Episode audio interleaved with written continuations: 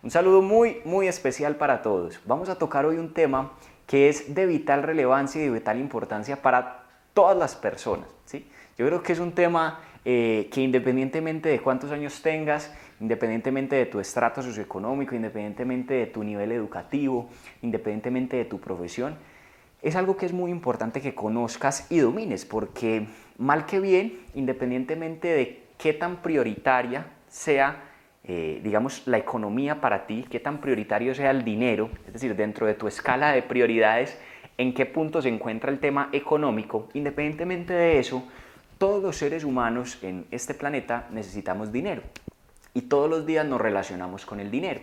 Todos trabajamos para ganar dinero. Todos necesitamos dinero para mercar, para cubrir nuestros gastos, para pagar nuestras cuentas mensuales. Entonces, como el tema del dinero es un tema obligatorio, yo creo que no existe una sola persona actualmente que diga yo nunca necesitaré dinero para nada, me iré a vivir un monte y viviré de los árboles. No, o sea, hoy día eso ya tal vez ni siquiera aplica. Incluso los mismos indígenas ya tienen una economía. Entonces, a lo que quiero llegar es que el tema del dinero, independientemente de qué tan prioritario lo consideres, es algo que necesitas dominar y es algo que necesitas conocer.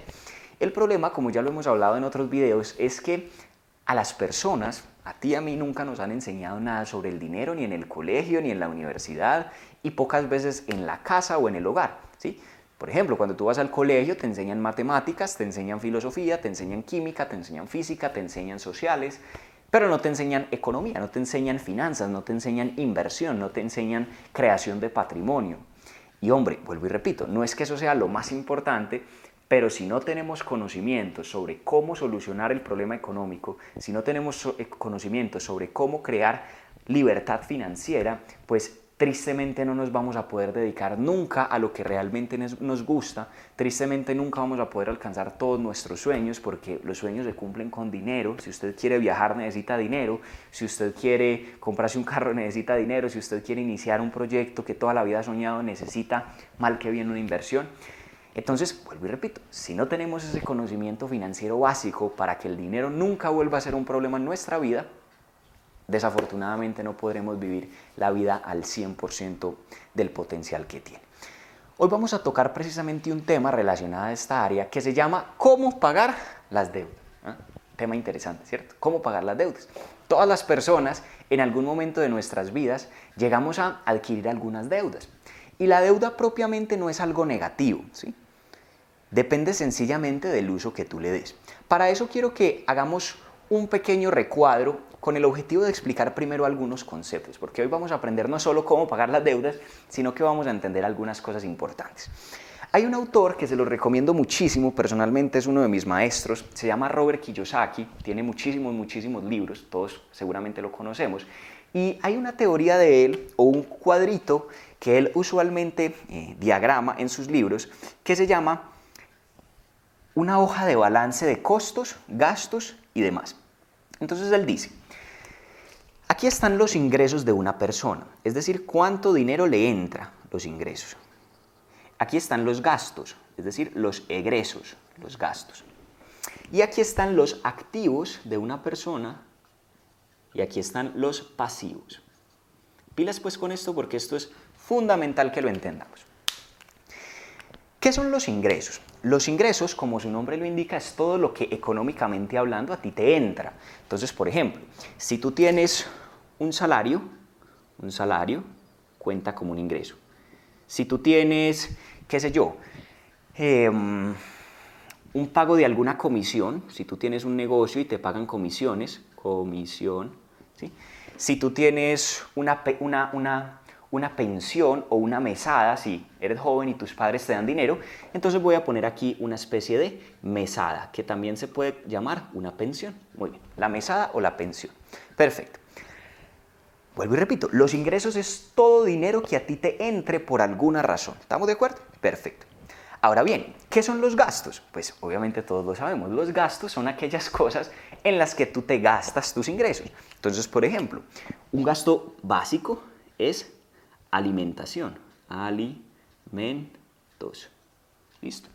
Otro gasto es vivienda, y en la vivienda pues tenemos servicios públicos, tenemos arriendo, tenemos em, servicio de televisión, todo lo que esté relacionado con tu, con, con, con, tu vivienda. ¿Listo? También podemos incluirle a esto transportes, eh, podemos incluir aquí hijos, si tienes hijos que sostener, entonces los agregas acá. Eh, otros gastos son, por ejemplo, motilarte, una cita médica que tengas que pagar, o sea, cosas necesarias para tu sobrevivencia, ¿sí? Para que tú puedas vivir bien, pues obviamente, vuelvo y repito, tienes que gastar algo de dinero. Muy bien. Si por ejemplo estás en un colegio y tienes que pagar eh, tu mensualidad en el colegio o en la universidad, o si tienes que pagar una medicina prepagada, o si tienes que pagar el seguro de tu carro, o si tienes que pagar el plan del celular, o si tienes que pagar, etcétera, etcétera, etcétera, etcétera. Cantidad de gastos hay como cantidad de personas. Muy bien. Esto está claro para todos, ¿cierto? Esto está claro para todos. Sin embargo, quiero que me presten mucha atención porque esto es fundamental y a veces la gente no lo comprende. Lo importante no son ni tus ingresos ni tus gastos. Lo importante son tus activos y tus pasivos. Ojo con esto, esto no es ingresos activos o ingresos pasivos, no. Aquí vamos a hablar de qué es un activo y qué es un pasivo. No un ingreso activo ni un ingreso pasivo, sino solo activo y solo pasivo. Anótalo ahí, seguramente ya lo sabes, pero vamos a volverlo a definir. Un activo es todo lo que a ti te produzca dinero sin que tú tengas que trabajar. En pocas palabras, un activo es algo que te produce ingresos residuales o ingresos pasivos. Puede sonar un poco confuso teniendo en cuenta de que hay ingresos pasivos y hay pasivos, ¿sí? pero un activo, vuelvo y retomo, es todo aquello que te genera ingresos pasivos. Entonces, por ejemplo, si tú tienes una casa o tienes, pero no en la que vives, sino por ejemplo un apartamento o una casa para rentar, apto, apartamento o departamento, si me escuchas de México, para renta, para renta. Fíjate que si tú tienes un apartamento o un departamento en tu ciudad y lo pones a rentar, los activos aumentan los ingresos. ¿Listo? Los activos aumentan los ingresos. Entonces, claro, si tú tienes un apartamento y todos los meses por ese apartamento ganas 500 dólares, traducido a tu moneda local, estamos hablando de que a tu columna de ingresos, además de tu salario, de tus comisiones o de tu mesada, le agregas una renta. Pregunta, ¿por qué un apartamento no cuenta como un ingreso?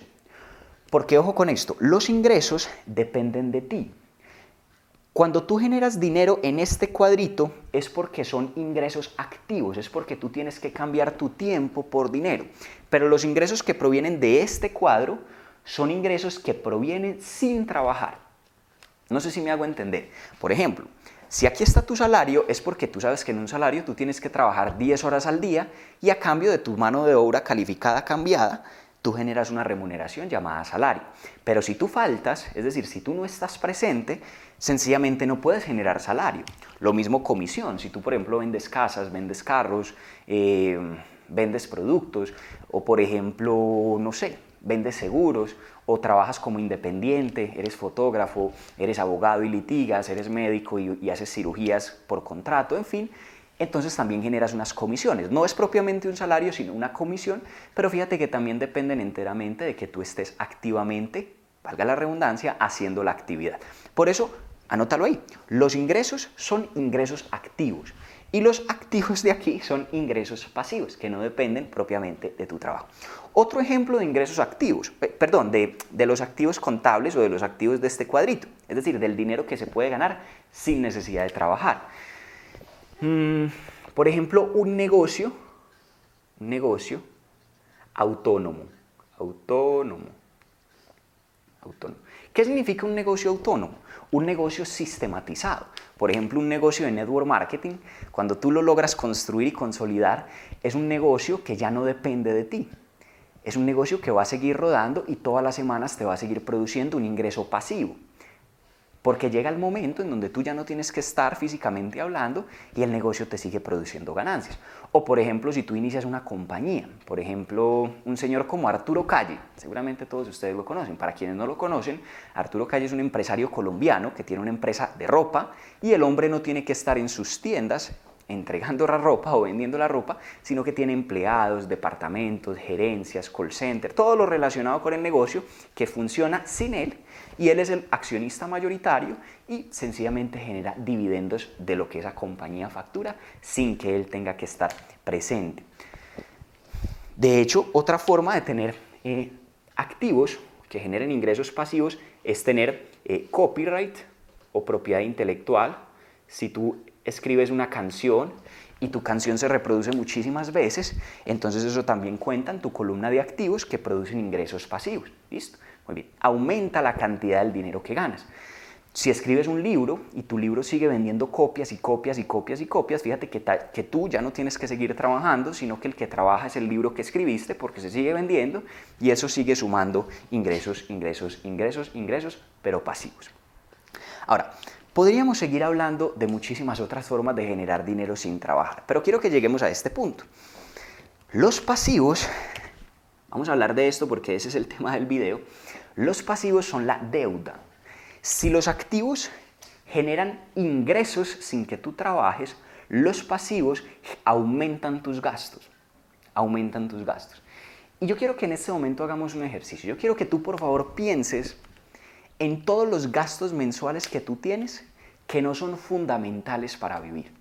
O sea, gastos que has ido incurriendo o en los que has ido incurriendo en el tiempo y que hoy en día se están volviendo un poquito eh, abrumante, abrumadores, por decirlo de alguna manera, y no te permiten tener una tranquilidad económica. Vamos a definir algunos. El más común, el más común de todos, Tarjeta de crédito. Si usted tiene unas tarjetas de crédito bien agresivas, entonces eso es un pasivo. Porque cuando tú tienes tarjetas de crédito y tu cuota mensual es supremamente alta, pues entonces, además de tus alimentos, de tu vivienda, de tus hijos y demás gastos, súmale una mensualidad que es un pago por tarjeta de crédito. Ahora, si tienes un vehículo, ¿sí? un vehículo también es un pasivo, porque el vehículo tienes que hombre, pues gastar gasolina todos los, todos los meses, además tienes que pagarle un seguro y si lo debes, no solamente incurren los gastos de mantenimiento, sino los gastos mensuales por la cuota de pago de financiación en la que incurriste. si una persona compra un carro a 3, 10 años, pues todos los meses tiene que estar pagando una mensualidad. Eso es un pasivo. ¿Listo? Entonces, ojo con eso. Otro tipo de pasivos, por ejemplo, mm, créditos de libre inversión, créditos de libre inversión.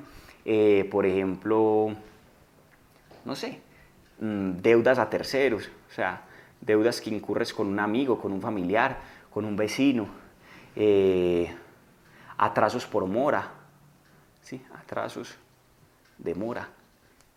Es decir, personas que tienen deudas y fuera de eso se atrasan, entonces eso genera un interés compuesto adicional y se termina volviendo un círculo vicioso que te asfixia financieramente. Este es el cuadrante o el cuadro de una hoja de balance. Para conocer la salud o la situación o, digamos eh, la actualidad de las finanzas de un ser humano, hay que analizar cuánto gana trabajando, cuánto gana sin trabajar, cuánto se gasta para vivir y qué deudas adicionales tiene que aumentan sus gastos. Entonces, ¿cómo sabemos si vamos bien financieramente hablando? Quiero que por favor hagas ahí en una hojita este ejercicio. Suma tus ingresos, ¿sí? o toma tus ingresos, que generas de manera activa, es decir, que generas trabajando, y también súmale los ingresos que produces sin trabajar, sea por tus propiedades, por tus negocios que funcionen sin ti, porque de lo contrario cuentan como ingresos, no como activos, y tus copyright o todo lo relacionado con tu ingreso mensual, pero sin trabajar. Si generas una renta, lo que sea, súmalo acá. Muy bien. Tus ingresos mensuales. Y réstale menos todos tus gastos, todos tus gastos. Entonces hay personas que, sucede, que les sucede lo siguiente. Al mes se ganan, voy a poner un ejemplo, 1.500 dólares a tasa actual en cada uno de los países de los que me escuchan. 1.500 dólares. Pero sus gastos, sumando sus costos de vida mensuales más lo que tienen que pagar al mes de deudas, equivalen a 2 mil dólares. Entonces, claro, por eso es que la gente se quiebra. Definición de quiebra.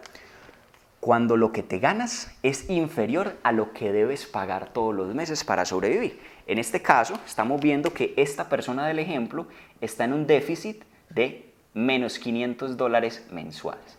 ¿Listo?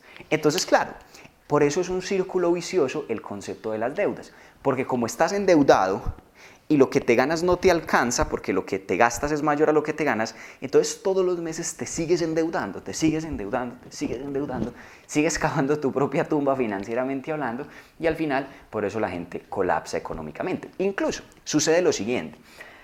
Hay dos formas de pagar las deudas y quiero que esto se lo queden, eh, se, lo, se lo graben desde ya. Anótalo ahí. Hay dos formas de pagar tus deudas. La primera forma es aumentar tus ingresos esa es la primera forma, aumentar tus ingresos. Y la segunda forma es reducir tus gastos. Una de las dos. Vuelvo y repito, puedes aumentar tus ingresos o puedes reducir tus gastos. Hablemos de cómo reducir los gastos.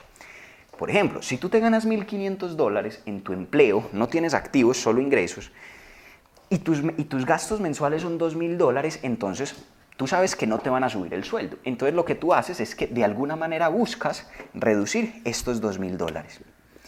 Cosa que todos los meses, voy a poner un ejemplo, te vas a empezar a gastar 1.300 dólares. O sea que ya tendrías no un déficit, sino un superávit, por haber reducido 700 dólares en gasto, de 200 dólares. O sea, al final del ejercicio, al final del mes, te sobran siempre 200 dolaritos. 200 dolaritos. Ya vamos a hablar de qué significa este superávit y qué vamos a hacer con él. Luego, la otra forma de reducir tus deudas es aumentando tus ingresos. Entonces pongamos un ejemplo. Este es ejemplo número uno. Listo. Aquí esto me va a quedar muy colorido, pero bueno, ahí me van entendiendo.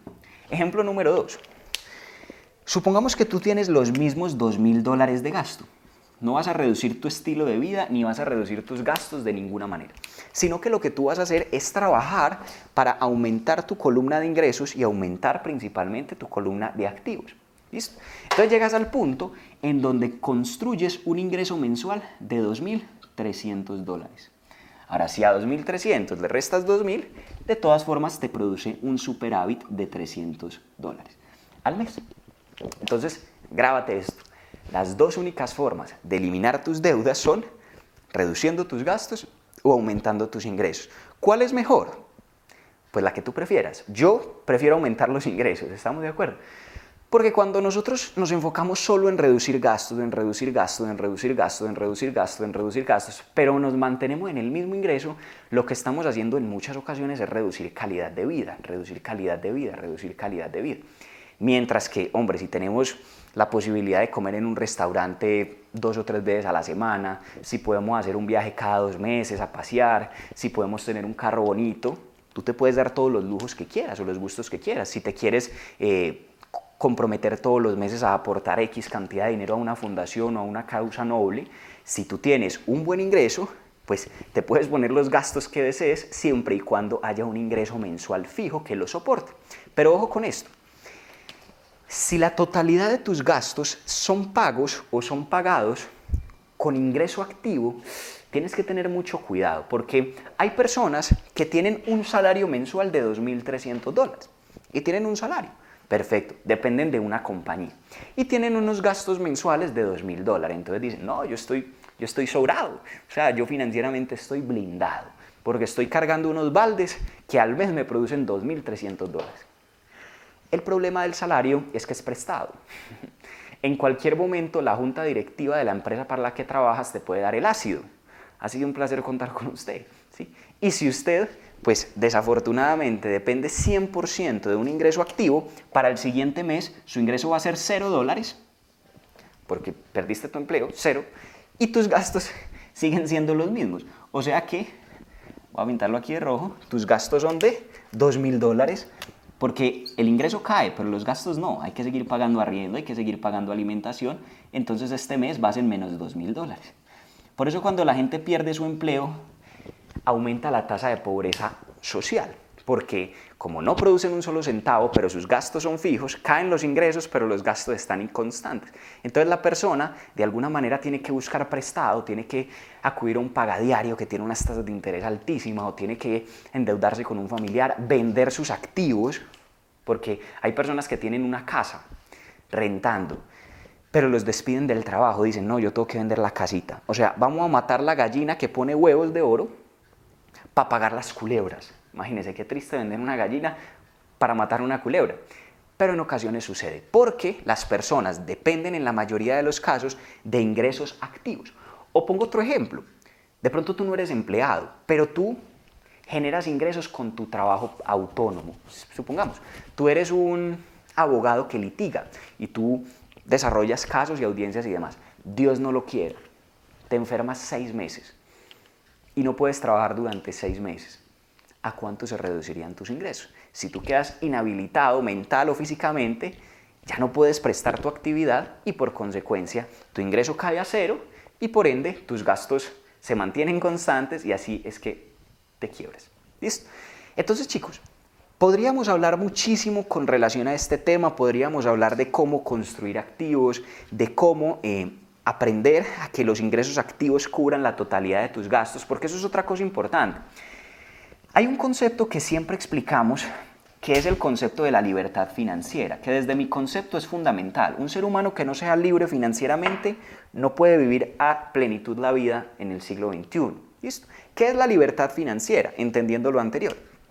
Libertad financiera es cuando los activos o los ingresos sin trabajar de una persona son mayores que todos los gastos mensuales, gastos del mes. ¿Listo? ¿Eso qué significa?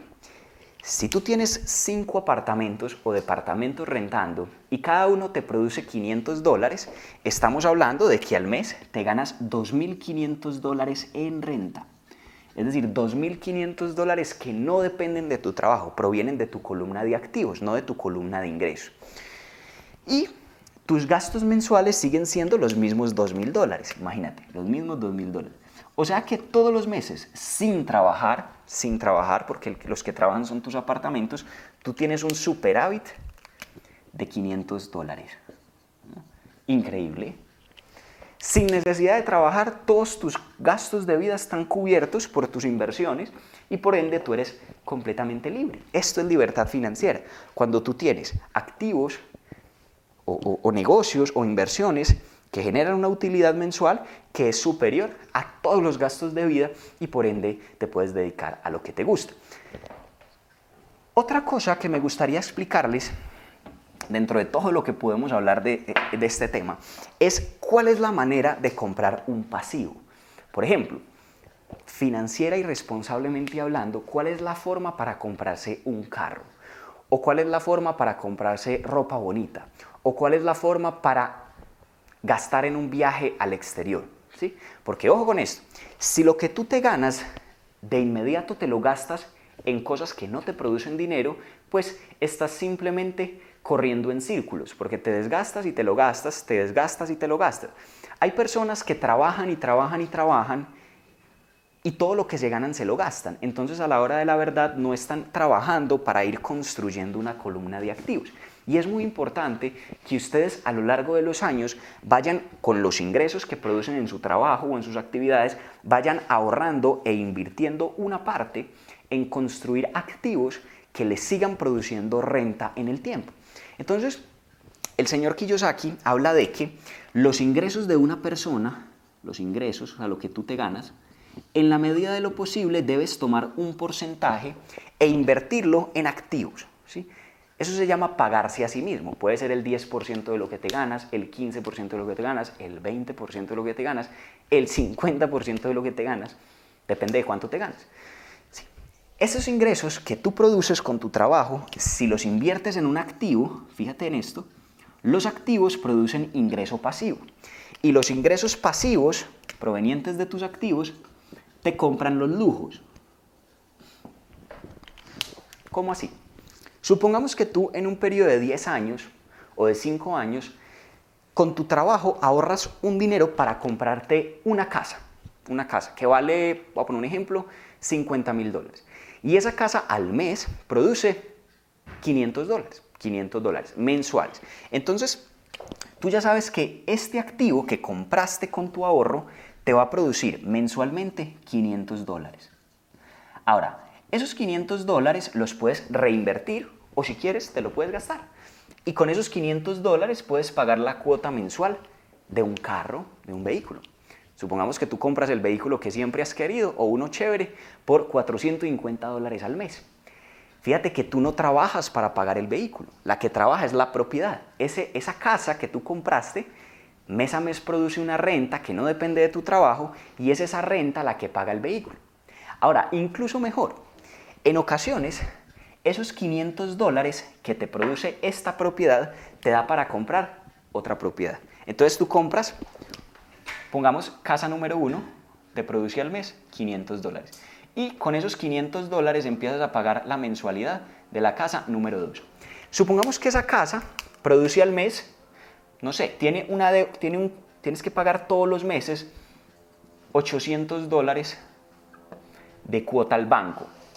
Es decir, tú pides prestado el dinero para comprar la casa número 2 y la cuota mensual es de 800 dólares. Ahora, de esos 800 dólares pagas 500 con la renta de la casa número 1. O sea que mensualmente te siguen faltando 300 dólares y te los tienes que buscar de alguna manera. Pero mira lo interesante, esa casa número 2 también la puedes poner a rentar y puede que la rentes, voy a poner un ejemplo, en 900 dólares. Una cosa maravillosa. O sea que de estos 900 dólares tomas 300 y la misma casa se paga sola y te siguen sobrando otros 600 dólares. Y esa es la magia de los ingresos pasivos. Que tú ya no tienes propiamente que trabajar, sino que de manera inteligente aprendes a crear una columna de activos y cuando ya se paguen todas tus casas, pues mensualmente estamos hablando de que estás generando un ingreso neto mensual que cubre la totalidad de tus gastos, que cubre la totalidad de tus gastos. De este tema podríamos hablar muchísimo, porque no es así solo tan simple como se los acabo de explicar, pero esta es la idea general. Y un último concepto, un último concepto. Hay deudas buenas y hay deudas malas. Listo, vuelvo y repito, hay deudas buenas y hay deudas malas. Por ejemplo, si tú vas al banco y haces un crédito de 100 mil dólares para comprarte un yate, pues hombre, el yate propiamente hablando no genera ingresos, no es un activo, es un pasivo. O si tú vas al banco, no hablemos de un yate, y pides 15 mil dólares para comprarte un vehículo, un vehículo, un carro. Luego tú ya tienes el carro, quedas con la deuda, o sea que la deuda implica pagarle una cuota todos los meses y además el carro también hay que pagarle unos, unos gastos todos los meses de mantenimiento, entonces eso es una deuda mala. Cuando tú te endeudas para comprar, pasivos, para comprar cosas que no producen dinero. Pero la deuda buena, ojo con esto, es cuando tú te endeudas para comprar un activo que produce más dinero. Como el ejemplo que les acabo de explicar. Si tú tienes un ahorro y pagas la cuota inicial de un apartamento que produce al mes 500 dólares, ¿sí? y le pides al banco prestado otra cantidad para terminar de pagar el apartamento y al banco todos los meses te corresponde pagarle 400 dólares, pero el apartamento produce 500 dólares al mes en renta, estamos hablando de que el mismo apartamento paga la deuda. O sea que es una deuda buena porque tú no tienes que pagar la deuda. El apartamento todos los meses con la renta va pagando esa deuda y por consecuencia te vas financiando o te vas apalancando de los recursos de un tercero. No sé si sonó muy confuso, pero si no entendiste alguna cosa, te invito a que devuelvas un poco el video, porque seguramente a través de volverlo a escuchar te va a quedar claro. Obviamente seguiremos haciendo algunos videos de este tema para que sigas aprendiendo y para que sigas interiorizando conceptos. Y mira esto, cuando estés en proceso de reducir tus gastos, cuando estés en proceso de pagar tus deudas, es supremamente importante que tú identifiques qué deudas tienes. Pregúntate, ¿qué deudas tengo? ¿Qué deudas? Y empiézalas a clasificar por el nivel de interés mensual que corresponde pagarle a cada uno. Voy a ponerte un ejemplo.